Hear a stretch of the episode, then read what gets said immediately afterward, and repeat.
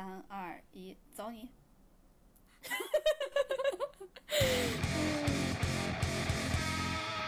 ！Hello，大家好，欢迎来到银河地铁站，我是哥哥。我是辣妹，我在哎，咱们 follow 俩你的节节奏不一样。就是呃，欢迎大家在每周二准点蹲守我们，然后也欢迎大家关注我们的官微“银河地铁站”，还有我们俩个人微博，叫我哥哥哥哥哥哥和你永远不会成为辣妹。然后呢，大家记得在各大平台上面 follow 我们哟。然后，嗯，没了。哦，好嘞，好，然后哎，这一期呢，就是这不冬奥了嘛，跟大家聊点儿冬奥，就是唠嗑儿。我感觉我我我就是想模仿王蒙，其但是未遂。主要是因为主要是因为冬奥基本上就是一个跟东北相关的节那个 一个运动会，所以节目。跟东北相关的运动会，所以我们整期都是以唠嗑儿 为主题。哎，说到说到这块儿，我不知道大家有没有看过王蒙的解说，我真的好喜欢看。就是套用网络上的一句话，任何人没有看过王蒙的解说，我都会伤心的。OK，王蒙的那个解说，他是因为第一场那个呃，就是就就是比赛日那个短道速滑第一天的比赛日，跟黄健翔的主播出圈了嘛。但是对那一天其实我不是之后看的，我是当场看的。我那天不是上班嘛，啊，然后我就回家了，然后蹲着看的，提前回家蹲着看的，可好看了。哦，哎，我记得你当时在微博上说，就是王蒙没有参赛，你觉得特别的遗憾。对，因为因为我是老短道速滑爱好者了，就是我每一年的短道速滑，呃，每一次的短道速滑奥运会我都会就是蹲着看，然后哦，对，所以我很熟悉王蒙，就是他零六年和一零年两届是绝对的那种霸主地位的人。然后大家如果对王蒙有兴趣的话，可以去那个哔哩哔哩搜，就你直接搜他名字，你能看到很多颓废撞线啊，中途甚至调了调护目镜啊之类的那种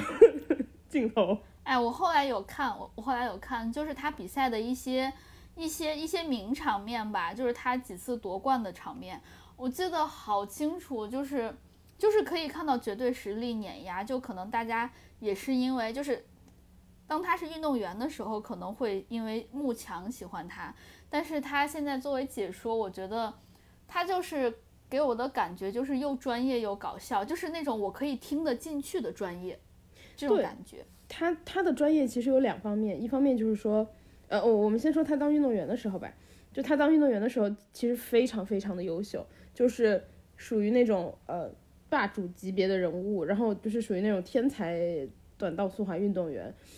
除了一个是他，另外一个就是呃有一个在中国现在当了这个技术教练的一个韩国选手，叫呃不对，就是现前韩国选手，现在的俄罗斯选手维克多安，就安贤洙。他们两个就是、呃差不多是同时代出现的，然后呃两个人都是那种每届奥运会都可以拿好几块金牌的那种，就是天才型的选手，然后也属于就是呃英雄惜英雄的那种那种情况，然后属于呃维克多安的技术特点就是说，他无论你前面的人是什么样的一个就是。因为因为其实短道速滑就是速滑比赛的话，它有两种嘛，一种是那种大道的那种速度滑冰，然后另外一种是短道速滑，对吧？就速度滑冰的话，就是那种、你我不知道你有没有看，速度滑冰不是大家挤在一起滑的，速度滑冰大家隔对，是两个人是吗？对就并排滑，你滑你的道，我滑我的道，我们绝对碰不到一起。然后这个的话就是比的相对来说比的是绝对速度，就是你实力强就是实力强。然后比的是你可能呃体能爆发，还有就是你的滑冰的技巧。然后短道速滑的话，因为你的接触碰撞比较多，然后可能就是呃除了比你绝对的速度的实力之外，还比你的一个呃就是更多的可能比你这个运动员聪不聪明，就是你的一个战术啊什么的。然后呃维克多安的技术特点就是说，前面的人无论是什么样的一个就是一个滑的站在什么位置。他都可以穿过去，他就可以绕来绕去，绕绕绕，然后用特别快的速度绕来绕去的过去。然后王蒙的技术特点就是快，极快。然后我可以从外道超你，我我我我跟就是选哪条道无关，就是我如果想超你的时候，我从外面绕着我就过去了，就是我都不跟你有任何接触。对，然后他的话就是等于是速度特别特别快。然后王蒙的比赛那那啊，我对我有点懂了，就是那那其实王蒙比赛，我感觉就是对我这种外行来说，我会感觉更好看，就是那种绝对实力碾压，因为肯定在这种上面，就是这种奥运会的赛场上，大家的实力都特别的接近。对，那其实当有就大家都在挤内道的时候，可能外道可能多出来一点点的距离，就会让你的名次差很远。但是它可以从外道超越，那对于我这种外行来说，我就会感觉看得很爽。但是你刚刚说那个维克多安的时候，可能。我觉得我看不懂，因为我不知道他是怎么穿过去的，他就到前面去了。哦，对，短道速滑还有一点就是大家挨得很近嘛，然后你看的时候就有点看不清，其实就是如果你不是很懂，对对对，对对对，你可能就得等回放。然后我因为是看了很多年王蒙的比赛了，就我小时候因为看王蒙的比赛，我一直都以为短道速滑是一个碰撞不多的 项目，真的，因为因为王蒙的比赛就是他特别有名的几场就是。类似于说，你可能呃，打个比方，我一共有十圈，对吧？十一圈，十圈，然后很多人就可能到了第五圈、第四圈就开始比较相对来说比较关键了。他可能就是一直不急，因为我如果滑到前面去的话，就是对于一些没有那么绝对实，因为其实大部分人确实就像你说的，实力肯定是非常接近。我们都到奥运赛场了，对吧？然后都比决赛了，对。然后我不可能和人家拉开那么多个身位的，就是。呃，所以其实你到第五圈、第四圈的时候，就会相对开始，大家都开始比较焦灼了，然后都开始抢位置。呃，当然一开始也也需要抢位置，因为我之前看王蒙解说别人的比赛，就是你最好不要一开始就拉到最后，因为你一开始拉到最后的话，你后来是基本上就没戏了。一开始比较，就我之前看王蒙解说周洋的比赛，周洋一，呃，王蒙自己没上场是哪哪一届？一四还是？一六年是吗？一一四，哎，一一四一四，对对对，应该是一四，他自己没上的那一次好像是一四，然后他解说周洋的那个长距离比赛的时候，然后当时场上还有另外一个选手，我现在有点忘记他的名字了，就是他一开始是在最后一个，我忘记是李坚柔还是范可新了，好像是李坚柔吧，然后他一开始在最后其实就属于一个很不利的位置，因为全场可能有六七个人，然后你一开始在最后的话，你要你你想你前面要超多少人，对吧？所以一开始的话，要占据一个相对有利的位置，比如说你要站到第三左右，就是一个比较好的位置。嗯，然后后面的话你可以就是超，但是呢，同时滑第一的那个人是要控制速度，就是比较累的，所以你又不用一开始就那么累。然后到了可能第四圈什么呃还剩四圈左右，大家就开始超了。然后那个时候呢，有一个比较难的点就是说可能会发生碰撞，然后犯规。因为因为你呃，大家互相在抢位的时候，犯规第一得不偿失，取消成绩，对吧？然后第二，如果是在碰撞过程中，你和谁刮蹭了，摔出去了，你也没有成绩了，就也很吃亏。所以其实就是，呃，在你没有绝对实力的情况下，运动员，特别是你看今年就能够看到大批量的碰撞，还有犯规，还有取消成绩，还有摔出跑道，就今年特别明显，我觉得很多很多这种情况。但我当年小时候看王蒙的时候。就我真的不知道短道速滑不是一个比速度的运动，真的，我当时真的不知道。他 他一般到最后可能，呃，你看他一直不急，我忘记是哪一场，他一直不急，一直不急，倒数四圈也不急，就你觉得特别奇怪，想说怎么办呀？啊，我记得那场，我记得那场，我记得那场，他当时好像是被其他人推了，嗯，就可能他好像刚开始推了，没有非常的后面，对对对，他刚开始是可能没有非常后面，可能到。第二圈还是第三圈的时候就被推了，但是他好像是保持好平衡了，他没有，他没有没有摔出去，对，对他还是跟着跟着一起在滑，然后本来是落后很多圈，就是落后很多，然后他就自己追追追追追的和大家在差不多同一水平，但他还是在最后一名，我记得是，然后还剩下倒数四五圈的时候，他还是不及，一直就是背着手溜着滑，然后。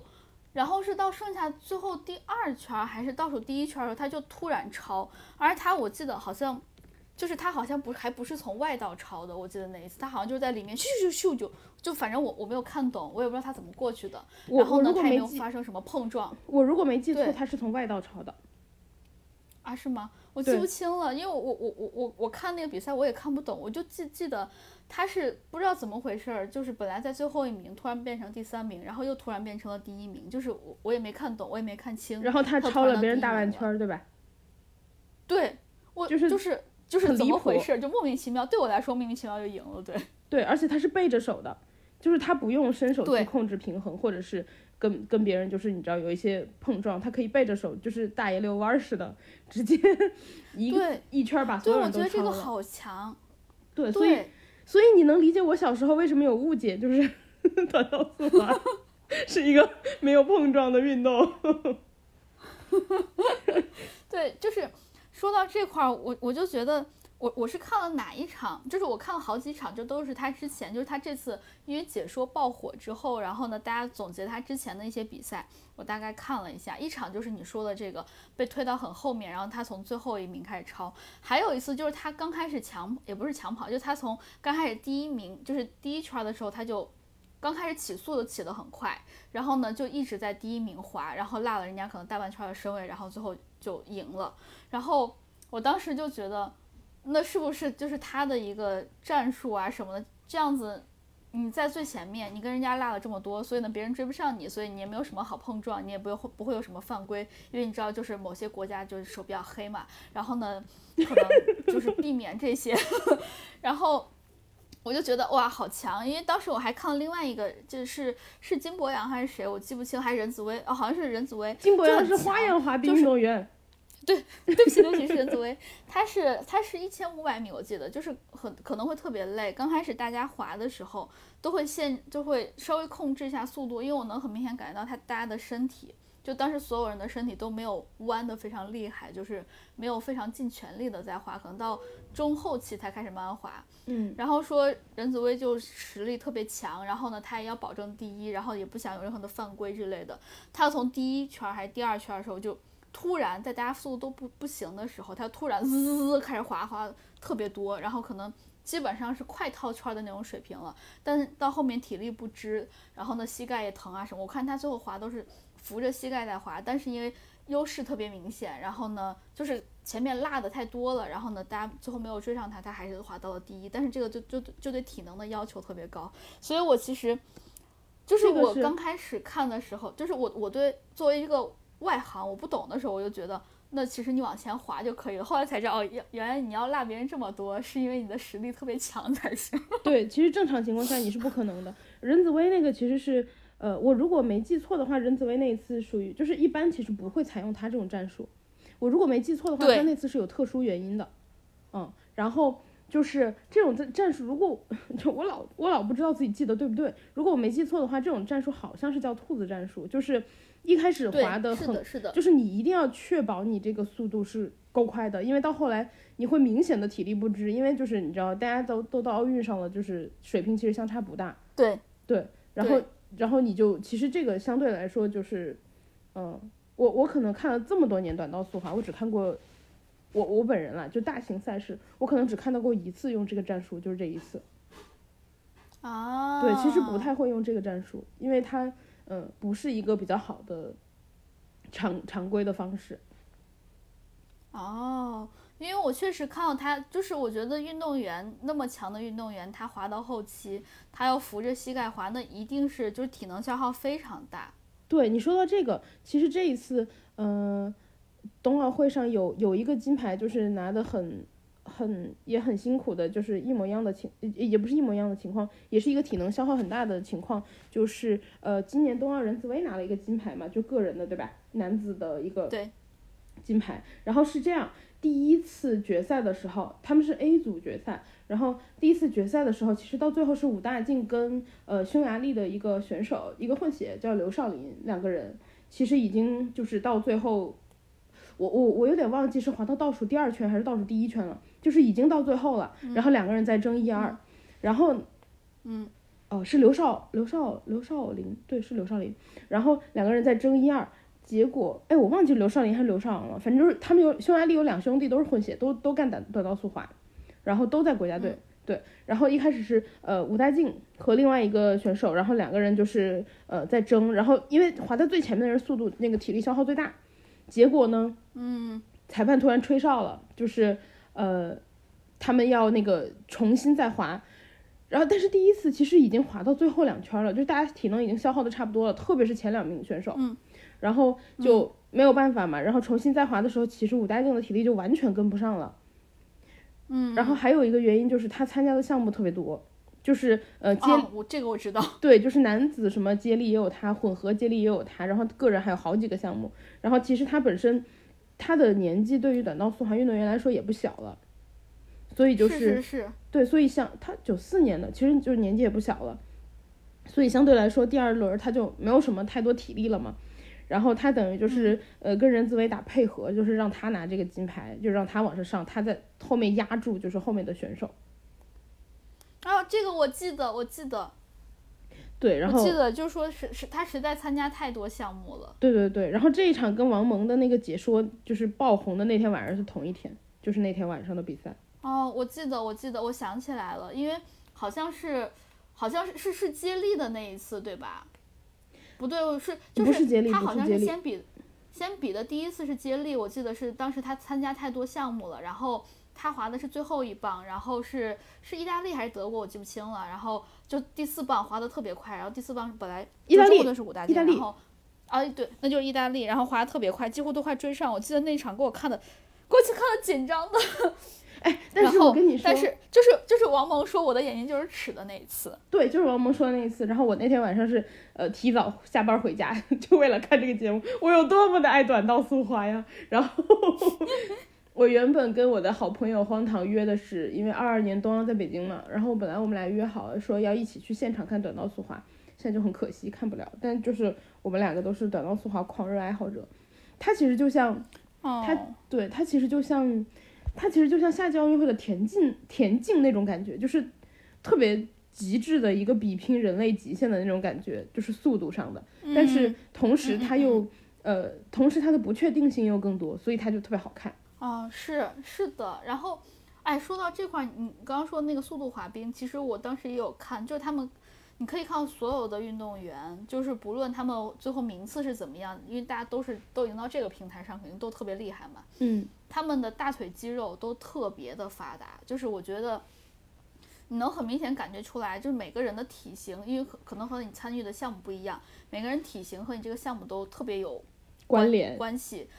对对对，像我你刚刚说那个速度滑冰，我看到每一个运动员他的大腿肌肉特别发达，就是因为他要刚开始起速的时候，嗯就是需要你的大腿使劲的在那块儿蹬，这样子你最后才可以刚开始的速度才可以比较快，你才可以就是有拉开拉开一定的距离。对，所以我觉得就是哇，他们都好厉害呀！像我站在冰上我都站不稳。你怎么拿自己和奥运选手在比？就是你，你知道其他，你想一想什么跑步啊啊，我也会跑，然后呢羽毛球，哎，我也会打，就是你是多少能会一点儿。像这种滑冰这种东西，我站都站不了，就是感觉和人家完全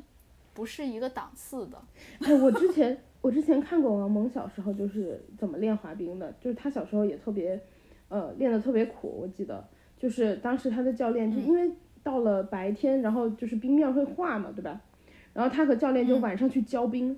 我忘记是浇水还是什么的，然后就晚上练，半夜练，就是他其实特别特别刻苦。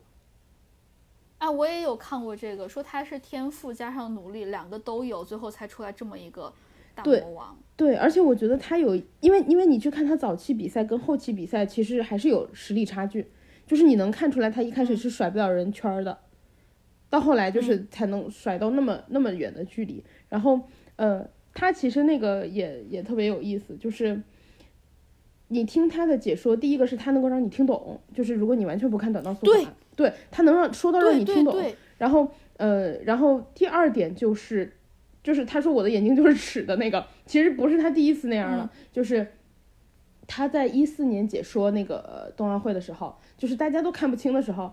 当时好像是在腾讯做那个解说嘉宾，他当时就已经能够看出来，就是微弱的差距的情况下谁赢了，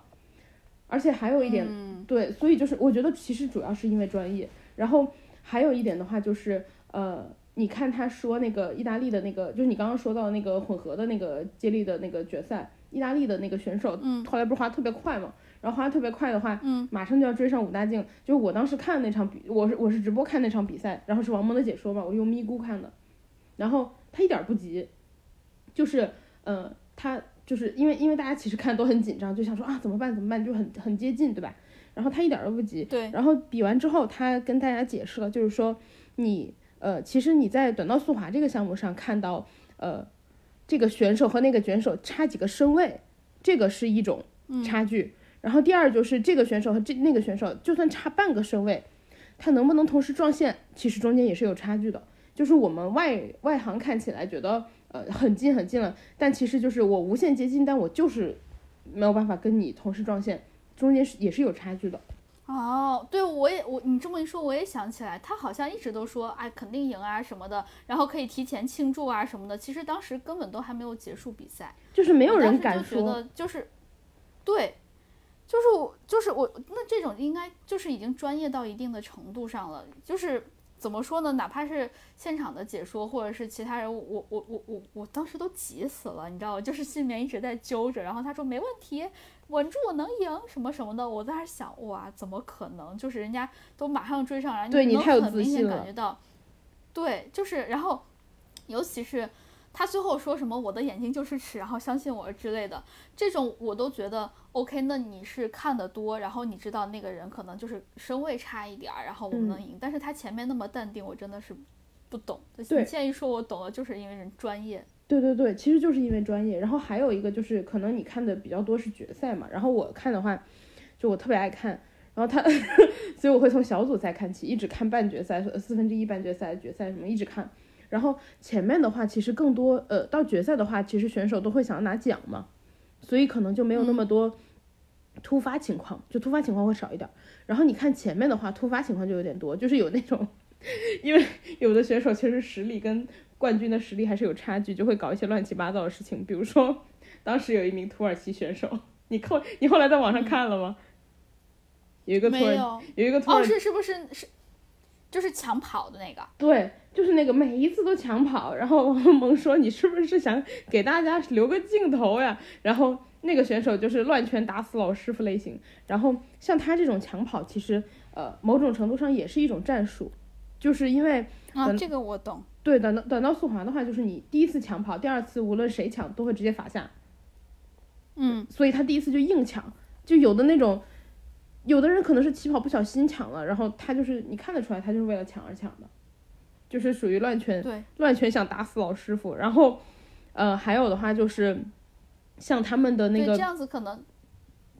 这样子可能其他人在在在跑的时候，尤其是一些实力比较强的学生，他担心更担心自己被罚下，所以他不太敢起跑的那么的早，可可能反而对他来说会有一些机会，就是对这种抢跑的。对，就是你刚刚说的这个这个这是一种战术，这个我倒是懂，因为我我记得看那个短道速滑不是那个呃短跑的时候，嗯，也是有一样的战术。对对对，然后这个是一种战术，然后还有一个的话就是呃你在这个比赛的过程中，然后。你你看前面小组赛什么什么的那种，呃，意外情况会更多。你去看王蒙的解说，他能说得更清楚。因为就是呃，比如说中国队可能被人踢了，然后飞出去了，然后呃，比赛之间你知道就是这这大家其他人都很着急嘛，就是说啊，那这个比赛到底怎么办啊？现在这个情况，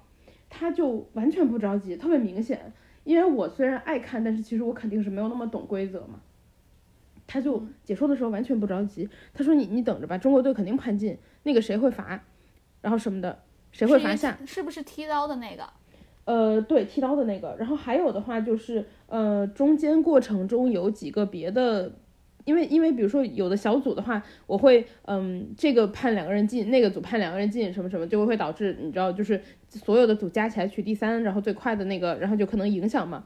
然后他就最快的，他能提前把它算出来，说中国队能进不能进，提前说大家可以庆祝了，就没有人敢跟他庆祝，就。就是他已经先算出来了，就是中国队能进，我已经算完了，就是这种，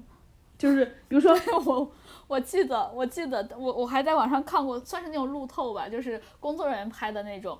就是就其实也是那个我的眼睛就是尺的那一次，然后他说啊我们得我们赢了，我们是冠军，然后你永远可以相信中国短道速滑队，然后大家可以跟我一块起来站起来庆祝了，然后当时直播间没有人起来，然后他还他说大家怎么不跟我一起庆祝？大家都这么拘谨的吗？就是。因为大家心里没底，最后的结果没有出来。对，他就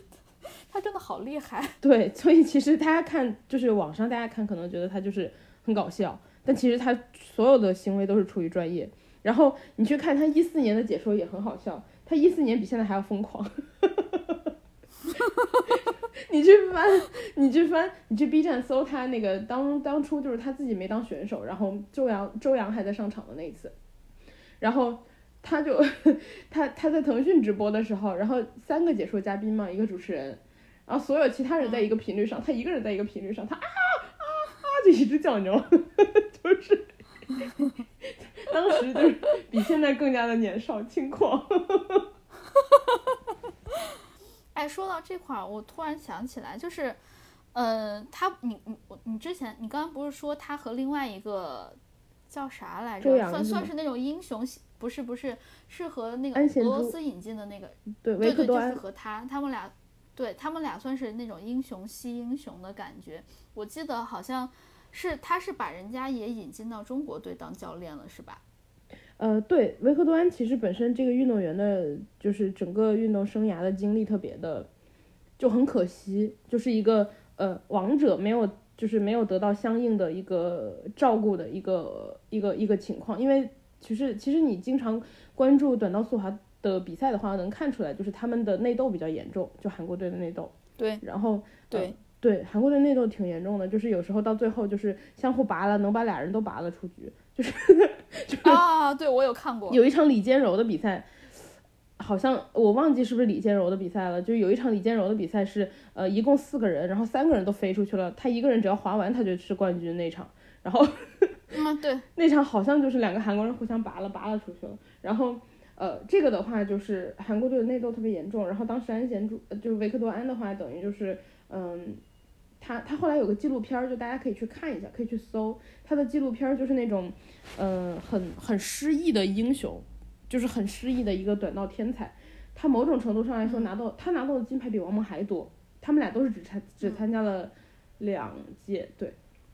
然后维克多安，呃，当时是在韩国，就是没有办法得到照顾嘛。然后他后来就是，呃，一个是前后辈的那个，就是前后辈观念特别重，然后前辈说让你你你给他拿金牌，拿你你你你给他让，然后让他拿金牌。嗯，然后就是你知道，对于一个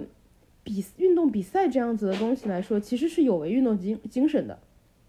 然后是的，是的。对，然后后来就是维克多安，就是呃，他那个纪录片里说，他说我我也没有接受，我也没有说不好。然后后来到了真正比赛的时候，过程中我发现了我没有办法接受这样的事情。然后后来呢，是一个后辈拿了金牌，然后后来他和那个后辈被要求戴着那个安全帽去跟前辈见面，然后前辈围着他们打。有病吧？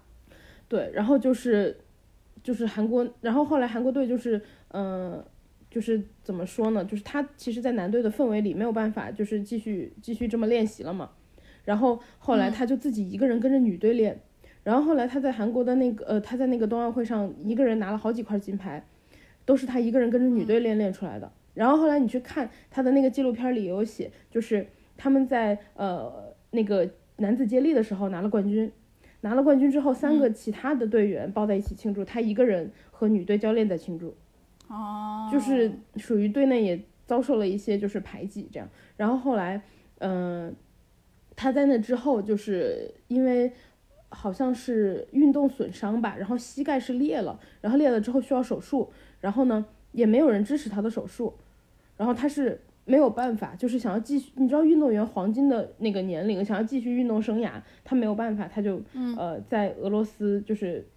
等于是有一个这样的机会的时候，他就转籍了。然后去当俄罗斯运动员，嗯然后在俄罗斯也是过得、哦对，然后在俄罗斯过得也挺辛苦的。然后当时是有一个姑娘陪着他，呃，那个姑娘以前是他的，就是等于是他的体育迷，就是他的粉丝，嗯，然后陪着他一起，然后后来就是呃成为他的媳妇儿，然后他们俩在俄罗斯备战奥运，然后两个人就是住在、全年住在那个奥那个运动选手的那个运动村，就是两个人住的一个小房间里，全年就住在那儿，然后。我那个然后那个纪录片里也有写，就是说，呃，他们连就是洗东西都没有地方洗，然后呃，就是他的媳妇儿只能拿着那个碗盘什么的去洗手间去洗，然后还没有办法同时拿那么多，得分批一次一次去洗，就等于是说他老婆就是一直陪着他，在他最最失意、最难受的时候。然后他刚去俄罗斯的时候，其实因为，呃，你又做了大型手术，对吧？然后你的状态也没办法马上修复，马上康复。哦，然后还有一个原因，为什么他当时去了俄罗斯，是因为他做完手术之后，在韩国做完手术之后，嗯，然后他们把奥运那个就是资格赛选拔提前了。那我刚做完手术一个月，我是肯定滑不动的，然后他就错失了奥运参赛的资格，就因为这样的原因，一个前一届比赛拿了三金的一个就是天才选手，没有办法参加。嗯，然后后来他去了俄罗斯之后，就就他老婆陪着他，然后他就训练。然后刚去的时候，因为运动状态不好，又做了手术，所以就是嗯，他说他就是那个采访里他自己也说，他说我当时有巨大的压力，因为我没有办法证明自己在那个转籍了，然后大家都对我有期待的情况下。嗯，然后后来就是呃，但是他在后来的那一届奥运会，在二十九岁的高龄又拿了三块金牌，证明了自己三金一银，应该是我的天呐，好不容易啊！哇，对，就是一个非常天呐，对，就是一个非常非常优秀，然后运动生涯又不是很顺利的一个运动员。然后呃，他就是现在在中国队嘛。然后王蒙其实前两年嗯当过、呃速滑的那个呃，我有点忘记是速滑合并了，就是速度滑冰加短道速滑合并了，然后成立了一个组。然后王蒙前两年是组长，然后后来他就把那个维克多安请过来当技术教练，当短道速滑技术教练，就请到中国来。然后还有另外一个，其实中国队现在短道速滑主教练也是韩国人，叫金善台。嗯，然后金善台的话，以前是很多年生活在中国的，所以他的中文讲的挺好的。然后他一开始的话在长春，然后呃，当初他是周洋的师傅，就周洋当初还在东北的时候，他是周洋的师傅。然后后来周洋来那个国家队的时候，他还给周洋写过一封信，就用中文写的，你在网上也能搜到，意思就是给给你加油打气。哦，嗯哎，等一下，那个维克多安是不是那个王蒙引进到中国来的？就是当他做教练的时候引进的。对，对，是的。然后呃，金善对，因为我因为你刚是是是谁，我我记不清了，反正是引引进的一位，就是呃，因为你刚刚说王蒙其实是速度型，就速度超快，所以可以从外道超嘛。对然后呢，维克多安你刚刚说是，嗯、变道，就是他是对他会懂得怎么去在人群中间超过去，就是他滑的特别，就是出出就滑就滑进去了。对，然后说中国队的短板一直都是在人群中间超人。嗯，就王蒙为什么自从引进了他，对，就自从引进了他之后，然后呢，他去做这种培训，才把这个短板差不多补上了一些。是，然后王蒙为什么那么快？有一个原因就是他为什么能从外道超？王蒙的有一个 非常强大的技术特点，就是所有人都在弯道减速，他不减速，所以他就过去了，好强啊！是不是？真的好强啊！对然后 你惊呆了吧？对我惊呆了。然后还有一个就是，还有一个就是刚刚提到这个金山台教练，金山台教练其实他在做选手的时候成绩并并没有很突出，就不是这种天才型的选手。然后，但是他当教练当当特别好。然后我如果没记错的话，他他在呃前一段时间一开始是在韩国当主教练，然后又去了日本当主教练，然后后来呢就平昌冬奥会的时候又被韩国请回去了，就是保他们的那个就是、呃金牌什么的。然后后来就是呃结束了以后到这个奥运周期，然后来中国队做的主教练，应该我如果没记错的，好像也是王蒙，就是当时当组长的时候邀请的。哦啊，他真的好厉害呀！就是，哦，我好喜欢那种就是特别专业，就是专业到一定程度，但是又可以把他给你讲的深入浅出的人，嗯让你让你去了解这些事情。我觉得他真的好棒啊！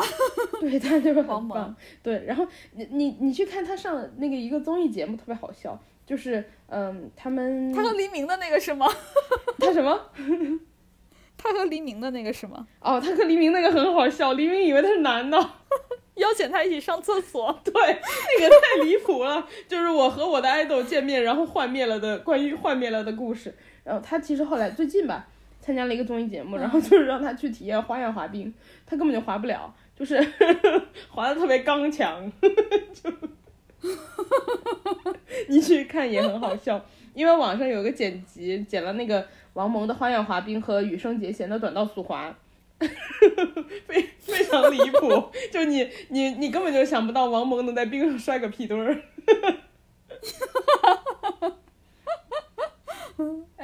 好，大家我要去看，大家也可以看一下。对，大家去网去 B 站可以搜得到，就是王蒙的那个呃花样滑冰和羽生结弦的速滑。羽生结弦的短道速滑也特别好笑，就是他那个几个选手一起嘛，然后一开始往往前冲，然后绕了个圈儿也很顺利，然后他一他就羽生也在比较前面的位置，然后然后又到另一个弯，其实到弯的时候，短道速滑选手会摸冰嘛，女生一摸就出去了，可能一摸就让他想起了转圈儿吧，然后他就飞出去了。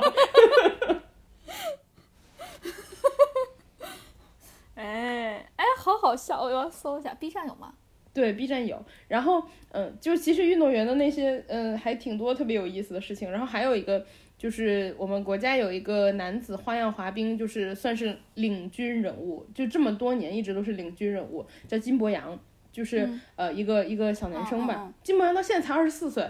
就是 他他红了很多年了。然后，呃，我我也是，就是前一段时间突然想起来才发现，哎，金博洋才二十四岁。就是他其实是一个很早就已经有成绩的一个一个选手，然后他有一个很好笑的，就是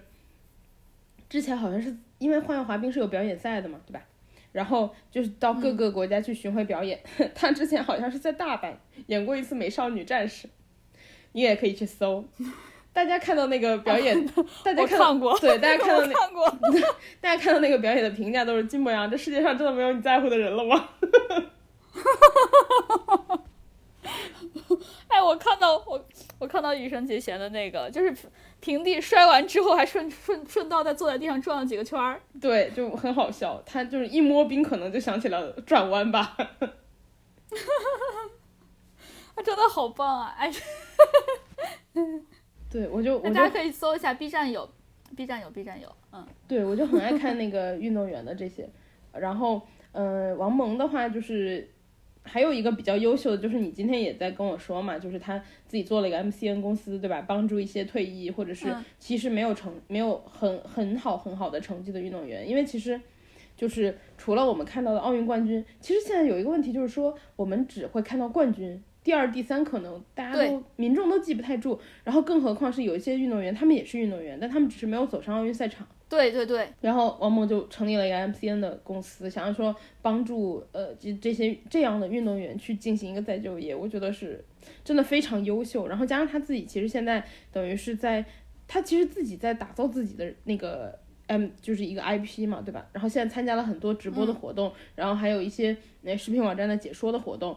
其实就是我觉得他某种程度上来说也是在从自身出发，我先去试验，然后我先去摸清规则。然后我之后再去帮助大家。他之前就是为什么他会这么专业，然后能够把规则摸得，就是短道速滑的比赛规则摸得这么透。因为零一八年的那个平昌冬奥会其实是有很多那个不公平的现象的。然后那一届就是有非常非常多的争议判罚。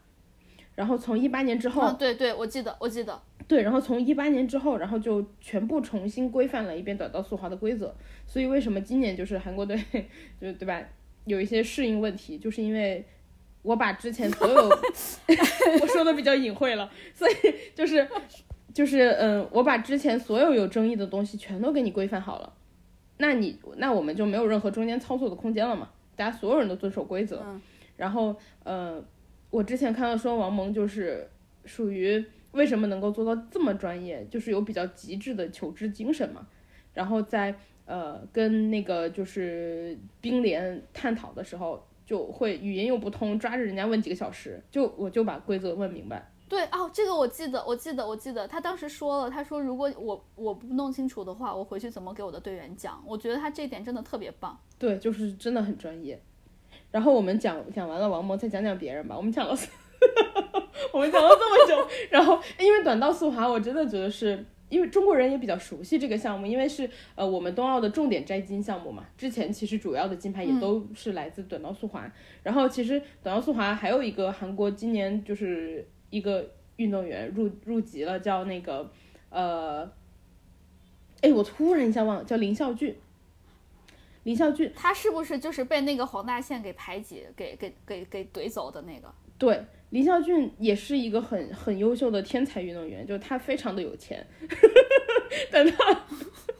他们家就家他们家家庭条件还是挺好的。然后呃，他之前在入选韩国，他是上一届平昌冬奥会就是呃因为非常优异的成绩出名的嘛。但是他在之前一年才刚刚入选国家队，他之前都是自己在训练，就是一个非常优秀的就是选手。然后。他后来就是也是因为一些问题嘛，然后在呃被被黄大宪告到了那个呃就告到法院上，然后一审的话是判他有罪，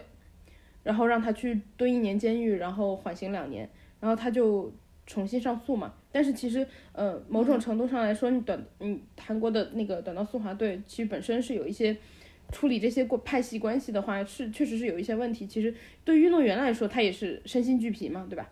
然后，嗯嗯嗯，加上又面临这样的判罚，他在后来虽然其实重新提起了这个上诉，然后呃也是判他无罪，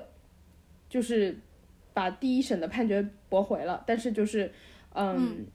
他还是决定就入籍中国了。然后我之前看到说，就是他的教练其实有有比较建议说他去荷兰队，就是这种冲突可能相对来说国国家之间冲突比较小的这种队伍，然后也是本身呃冰上的强队嘛，然后他自己选择说我要去中国队。哦，对，然后林是不是因为就是就就就就是因为我感觉荷兰和那个。呃，韩国队是不是在冰上的矛盾没有中国和荷兰的矛盾那么强？对，感觉确实是中国跟韩国不仅有冰上矛盾，还有民族矛盾。然后，然后，呃，然后林孝俊，大家可以去关注林孝俊的那个社交账号，他自己那个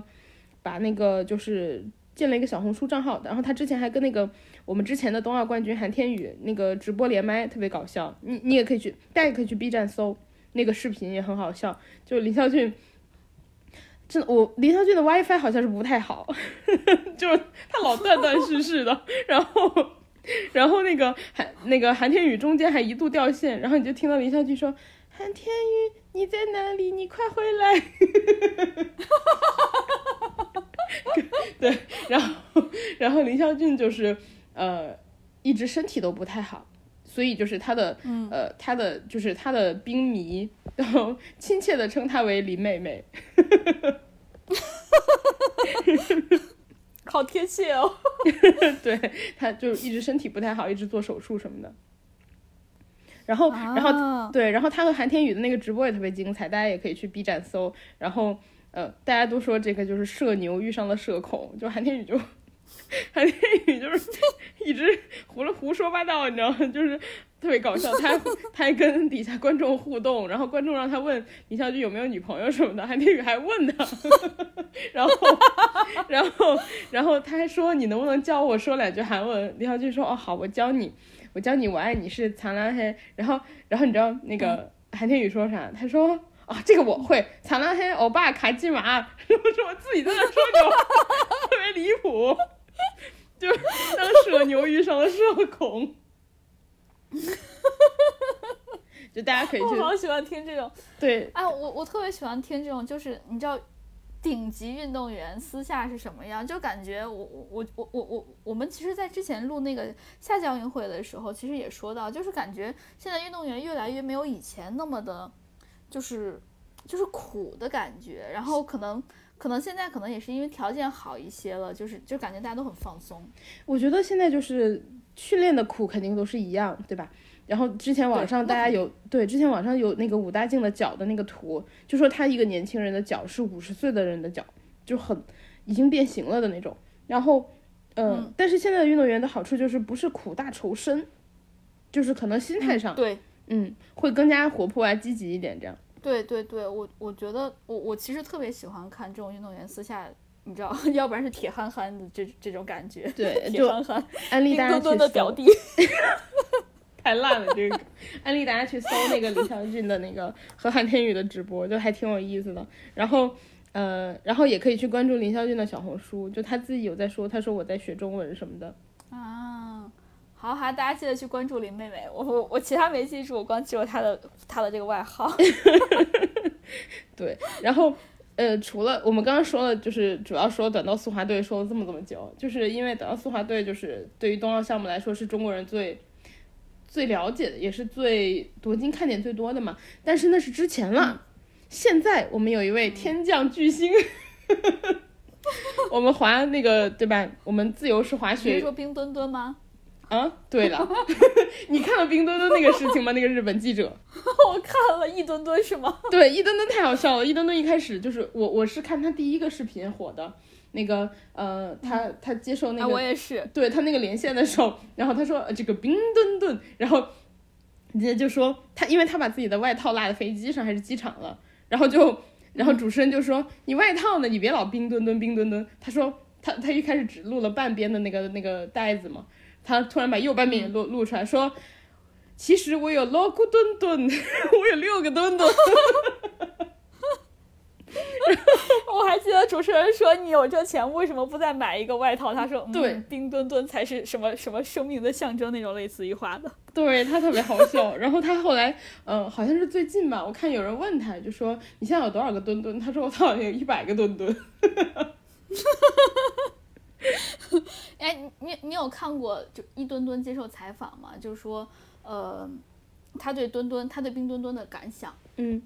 他说每次看到。每次看到冰墩墩的时候，他觉得采访再苦再累都没有关系，只要看到冰墩墩的笑容，他就会觉得浑身充满了力量。这个大概就是看到爱豆吧？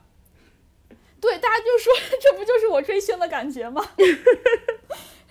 然后说冰墩墩给了给了我力量，然后呢，所以我就时刻的把冰墩墩带在身上，就就是你大家可以看到他那几那那么多的那些。徽章啊之类，我所以，我时刻要把冰墩墩带在身上，这样我就感觉到冰墩墩和我同在，我能感受到他给我的力量。我感受到了追星。我最喜欢他那个包，他有一次室外采访的时候，那个室外连线的时候啊，我记得，对我觉得那个包很可爱，但是就是这些东西都是我们买不到的东西。还有奥运冠军特别版，你看到吗？就是前三名特别版的金墩墩，金墩墩，对。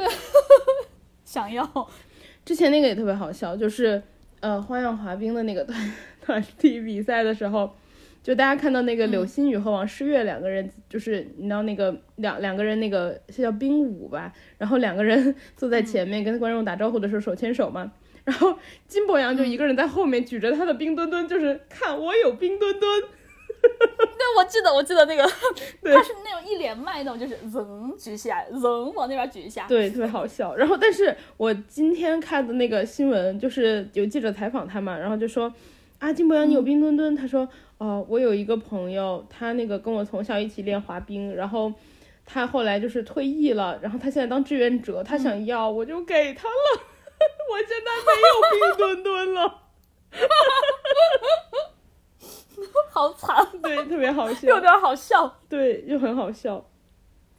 嗯，就是我觉得现在的那个奥运比赛的话，就是都还挺好看。然后，呃，刚刚提到的就是花样滑冰嘛。然后花样滑冰的话，今年羽生也是，嗯，做了一个，我我现在不是很确定他那个动作有没有被认定为四 A，但是就是他今年做了一个四 A。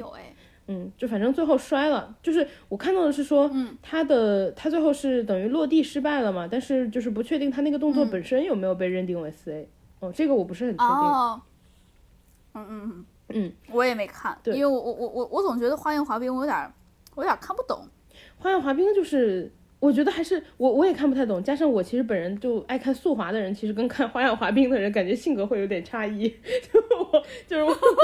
可不吗？对我就不太爱看花样滑冰，但是呃，你看的时候，我觉得还是能看出艺术性的。就是我以前呃年纪再小一点的时候，就金妍儿还在比的时候，韩国那个花样滑冰的女王，她当时还在比的时候，我就特别能明显的看出就是情绪。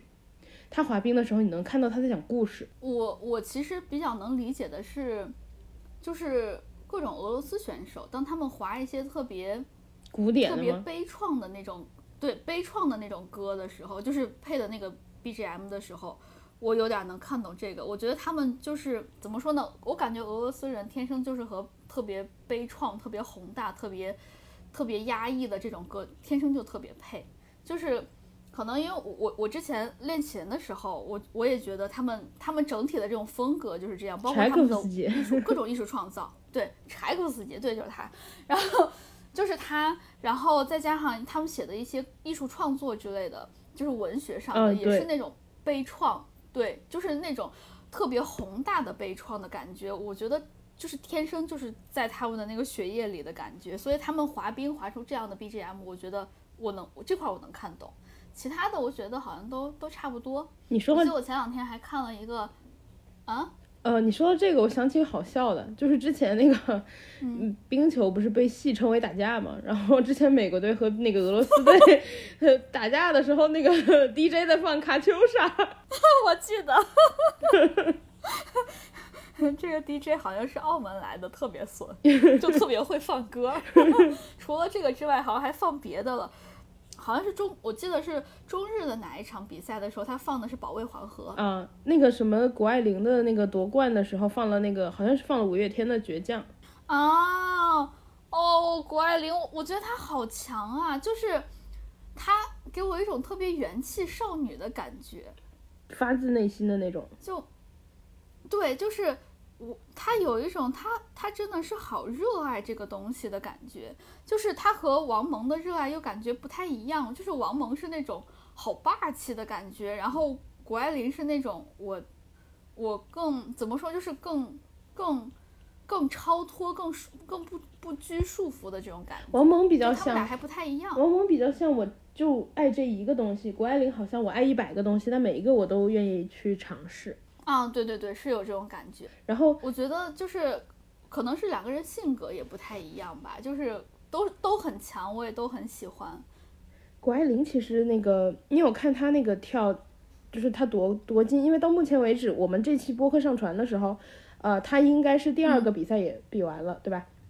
第二个，然后但是我们现在录的时候，她的她的刚比完第一个比赛，然后她拿了金牌嘛。对他的第三跳的话，就是你有看关于他第三跳的那个故事吗？他为什么选择了一个难度系数那么大的？啊，我看了，我看了。他说，他说就是，呃，如果稳一点，他他选别的项目，他选别的难度的话，他好像是可以保一个铜牌还是一个银牌，我记不清。好像是一四四冠军，对，好像是一四四零。因为跟他一起比的那个，呃，法国的那个女生 Tess 也很厉害。对，然后他之所以选这个，他说。他说：“运动的精神就是要超越自己，然后呢，他想给其他人看到，就是他是可以超越自己的。嗯，而且他这个比赛的项目还不是他的主项目，就不是他最擅长的。对对，我觉得他最离谱的是，他他选了这个项目，他好像他没有在冰上练习过啊。对，我觉得这个这个就离谱，他好像只在只在蹦床上面练过几次，对他没有在雪上。”对，然后他说我我在他是好像是一个月前还是几个月前，他有开始接触这个这个难度，然后他在脑子里面想了很多次，然后呢，我就觉得怎么说呢，很多东西我在脑子里面也想了很多次，但是就是做不出来。没有啊，你和谷爱凌，你和谷爱凌的成功中间只差就是实际实现，因为他之前采访的时候自己说了，那个睡觉睡眠能够帮助我很好的去回顾这些东西，然后我就会不停的想。你也是啊，对，睡觉十个小时你也有，就是 so easy，对我甚至可以超过他，就很轻松超过他，但是其他的方面就不太行。就嗯，我觉得他他还有一个很好的点，就是我觉得他整个人，因为他的身份也比较特殊嘛，他是混血嘛，然后他可以用非常流利的英文去表达很准确的意思。我觉得对于哦对，就我觉得是一个特别好的点，因为其实中国的呃选手啊什么的被人家呃误解什么的，是因为我们没有办法很好的表达自己。是的，是的，是的，对。所以你刚说这个可以很准确的表达自己，我一下就知道你要说什么，就是因为你你说这个让我突然就想起来王蒙他当时就缠了那个呃。不管是裁判还是组委会，缠了两个小时，说一定要把他这个解释清楚。然后他从那个开始之后，他也开始注重要学英语，就是想注重自己的表达和别人的交流。还有，他也培养自己的队员，或者是其他的人都开始好好的学英语，这样子我们才有。至少和别人在 battle 的时候，才是站在同一个水平线的。对，而且还有不要和别人在语言上面差这么远。所以你刚说说这个，我觉得特别重要。对，然后还有一点就是，其实谷爱凌因为身份的问题，她会问到很多刁钻的问题嘛。然后我觉得就，嗯，她的语言优势给了她一个很好的方式去回答这些问题，而且她的回答不会被扭曲，因为她的回答是原文的，就是当她在别的地方被引用的时候，是原文引用她原本的意思。嗯嗯嗯，是的，是的，是的，这个真的太重要，因为我们看到很多东西，可能就是人家本来不是这个意思，但是因为你一翻译或者是一瞎引用，就就完全扭曲了意思。所以你刚刚说他会，就是他的母语算是英语，我觉得就真的很重要。对，我觉得就是他是一个特别好的、特别正面的一个中国运动员的形象，就是这么多年，我们终于有一个能够面对。外媒采访的运动员了。对，哎，说到这块儿，我其实觉得就是，嗯，就是外媒在采访的时候，其实和怎么说呢，就是外国人面对外媒和中国人面对外媒的时候，其实。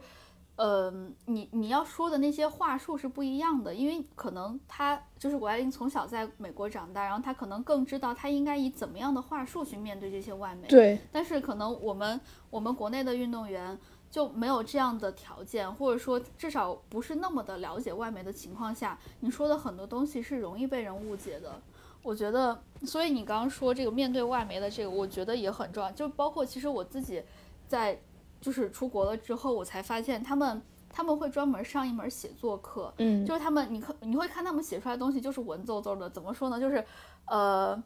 ，Trump 就是那个川普和奥巴马写出来的文章一定是不一样的，嗯，就是一个你能感很明显感觉到他的用词就是完全的是另外一套，然后呢，Trump 就是呃是我写作文的水平，然后 怎么说呢？就是。一一个让你能感觉到精英感，一个能让你感觉到，呃，能看懂的感觉。那你离美国总统也不远了呀。哎，那可，但是，但是我和他差的一点就是我我不会讲一些乱七八糟的话，尤其是污蔑中国的话，这就是我和他的差距，或者他和我的差距。然后，但是我觉得谷爱凌就是他他在讲的时候，他是可以有这种你硬。又可以拽这种特别高大上的的这种词汇，你又可以讲的很很很很平易近人，可以让人听得懂。我觉得这他他的这个优势真的非常的明显。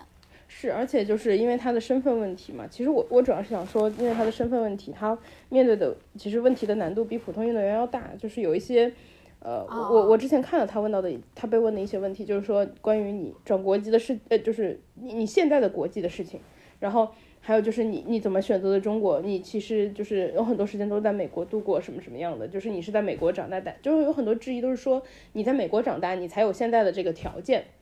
你才可能成为一个滑雪的冠军。呃，但是如果你是在中国长大的话，你可能没有这种培训条件，所以你根本就不会成为这个人。那你为什么要代表中国出战？就是有很多这种问题。然后我觉得他，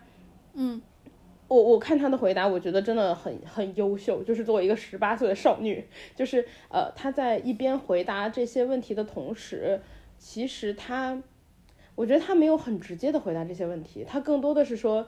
呃，包括有一些人就是。在提问这些问题的时候，他的回答是说，呃，我我我的人生，比如说我有百分之三十的时间都是在中国度过的，然后我的家里的女性就有很多的女性长辈，大家都是中国人，然后我对中国也很了解，然后我从身份认知上来说，我觉得我是一个中国女孩，然后，嗯，还有的话就是，呃，我我不知道为什么有些人有这种呃比较邪恶的猜测。然后他说：“我看到的就是，我希望体育，他其实并没有很直面那个问题。他说：我希望体育能够把大家团结到一起，我希望运动能够把大家就是呃 inspire 大家，然后团结大家在一起，而不是做一些就是嗯这样子的一些猜测。就是如果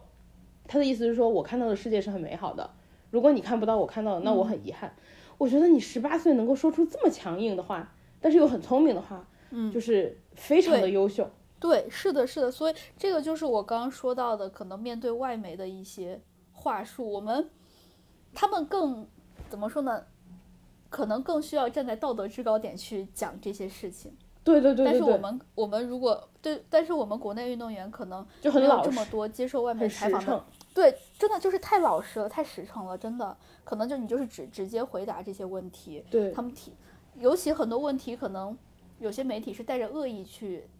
采访你的，或者说他带着一些假设前提去采访你的，那这个时候如果你真的太老实，或者说太实诚的回答话，很容易就掉进他们的一些语言陷阱里了。所以我觉得谷爱凌在这一点上真的确实很厉害。对对对对，然后，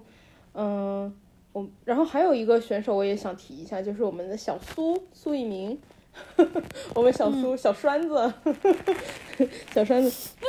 小栓子终于拿到了他的银牌，然后我们希望他后面能够越来越好，因为其实滑雪这个项目很多年都是被呃西方其实垄断的嘛。然后最近几是的是的，最近几年的话，其实日本的选手表现很好，然后现在中国的选中国也有非常不错的选手嘛。然后小苏的话也是，我觉得小苏和小谷 两个人都是就是少年天才，确实是很优秀。然后小苏现在才十七岁。所以就是你有看过小苏年少时候的一场采访？他说他不想当职业是吗？对，他说他不想当职业选手，然后他觉得职如果他拿滑雪当职业的话，他会觉得他特别厌恶这项运动。所以就是年纪小的坏处就是你所有的黑历史都是高清的。对，可能我们的小时候还是那种，你知道，如果家庭条件好一点小朋友的话，他有那种录像带录下，可能当时还不是很高兴。你可以说，哎，这不是我。现在这全都是数字化的，全都存在网上了，然后轻而易举就容易翻出来这种。对，小山的甚至还有电影呢。用有零零后的朋友话。嗯，对，如果我们听众有零零后的朋友的话，就一定要小心，你可能呃说的话是不是都是高清的录下来了？对，如 果以后都会是黑你的黑历史。对，如果有一天你成名成才了，大家都会翻出你的高清影像。哎，不过我们还是祝我们的听众可以成名成才，然后带飞我们。啊，谢，那就提前谢谢大家了。对，然后就是呃，我们。我我觉得冬奥是一个特别好的事情。今年冬奥有一个口号嘛，就是让全国三亿人参与那个就是冰上运动、雪上运动。然后，呃，其实我我也是今年开始第一次尝试滑雪嘛，然后就是很很有意思、很好玩的一个一个运动。然后我之前还和其他的朋友在计划，就说能不能去新疆滑雪，阿勒泰好像也可以滑雪什么的。所以大家就是参与进来吧。我觉得谷爱凌是一个特别好的。模范就是给我的感觉就是说，这我前两天刚看了一个那个视频，就是有人说前几年吧，他还在北京，就是过过那个暑假的时候，然后大家说要出去吃饭，从二环到四环，管理员说那我跑着去吧，就是我觉得是，我觉得是一种，呃，运动是一种美，它让我感觉到运动是一种美，然后不健康也是不美的。就是所有人就是运有运动的习惯，然后让自己的体魄健康是一种很好很正面的事情。我觉得，呃，他给我最大的感受是这个，就是某种程度上，我们也想在日常生活中更多的加入运动的部分。它其实会让你整个人的状态也更好。是的，是哎，你说到这块儿，让我突然想起来了小李，就是之前有一段时间，好像是一三年的时候，小李那段时间每天早上六点钟起来，还五点钟起来跑十公里。十公里，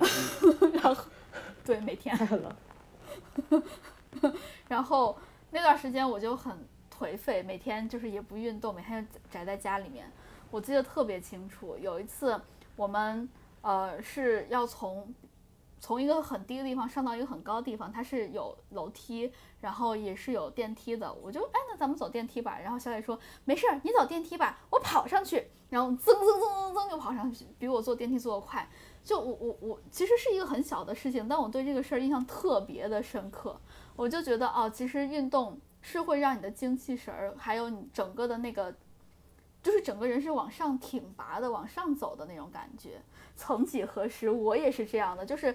我对这个事情印象特别的深刻。就是可能冬奥会，或者说不管是冬奥会还是任何一场奥运会或者任何一场比赛，可能带给我们的感觉，除了。除了就是这种更高、更快、更强之外，可能也是督促大家，或者说影响大家，让大家一起运动起来。毕竟大家的就是运动之后的肌肉真的很好看。对，而且运动完你的精神状态会很好，而且就是心态也会更积极。啊，是的，是的。我每次上完班，我觉得特别累的时候，我我会我会明显感觉到，当我下了班之后，我跑个步，我睡觉的质量和我下了。下了班之后不跑步睡觉质量是明显不一样的，就很明显。对，如果大家感觉到累的话，不如去运动一下，会让你感觉到睡得更好，然后呢，第二天会更精神。对，是的，是的。哎，我们扯了这么多，我们其实，嗯，对，跟大家说了一些我们关注的运动员，然后当然所有的那个参加奥运比赛运动员，我们都希望他们取得好的成绩。就是，呃，就像小谷一样，就是我不是为了。哦，你你也可以为了拿那个保保保保证自己的奖牌哈，但是就是嗯，有一些运动员可能本身也是重在参与的话，离那个因为奖牌只有三个人嘛，然后如果离奖牌很远的话，只要能够突破自己就很好。是的，是的，是的，我觉得这也是这一次冬奥会，还有包括之前那个夏季奥运会的时候，就东京奥运会的时候。大家也注意到的点就是，我们不是只关注金牌了，我们也会关注到其他，只要是有突破或者是拿到其他奖牌的运动员，我们都会为他们高兴，然后也都会关注到他们。可能这也是我们最近这几年的进步吧，我感觉。对，全国人民的小儿子李文龙。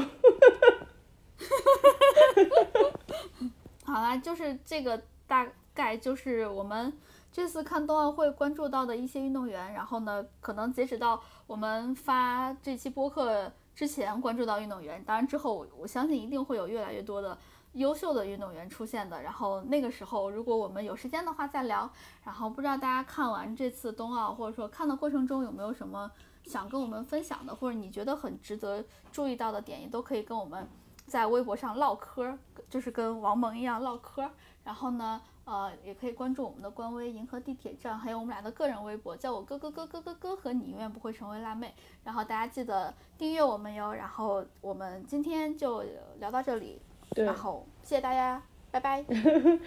谢谢大家，祝大家身体健康，多多运动，拜拜。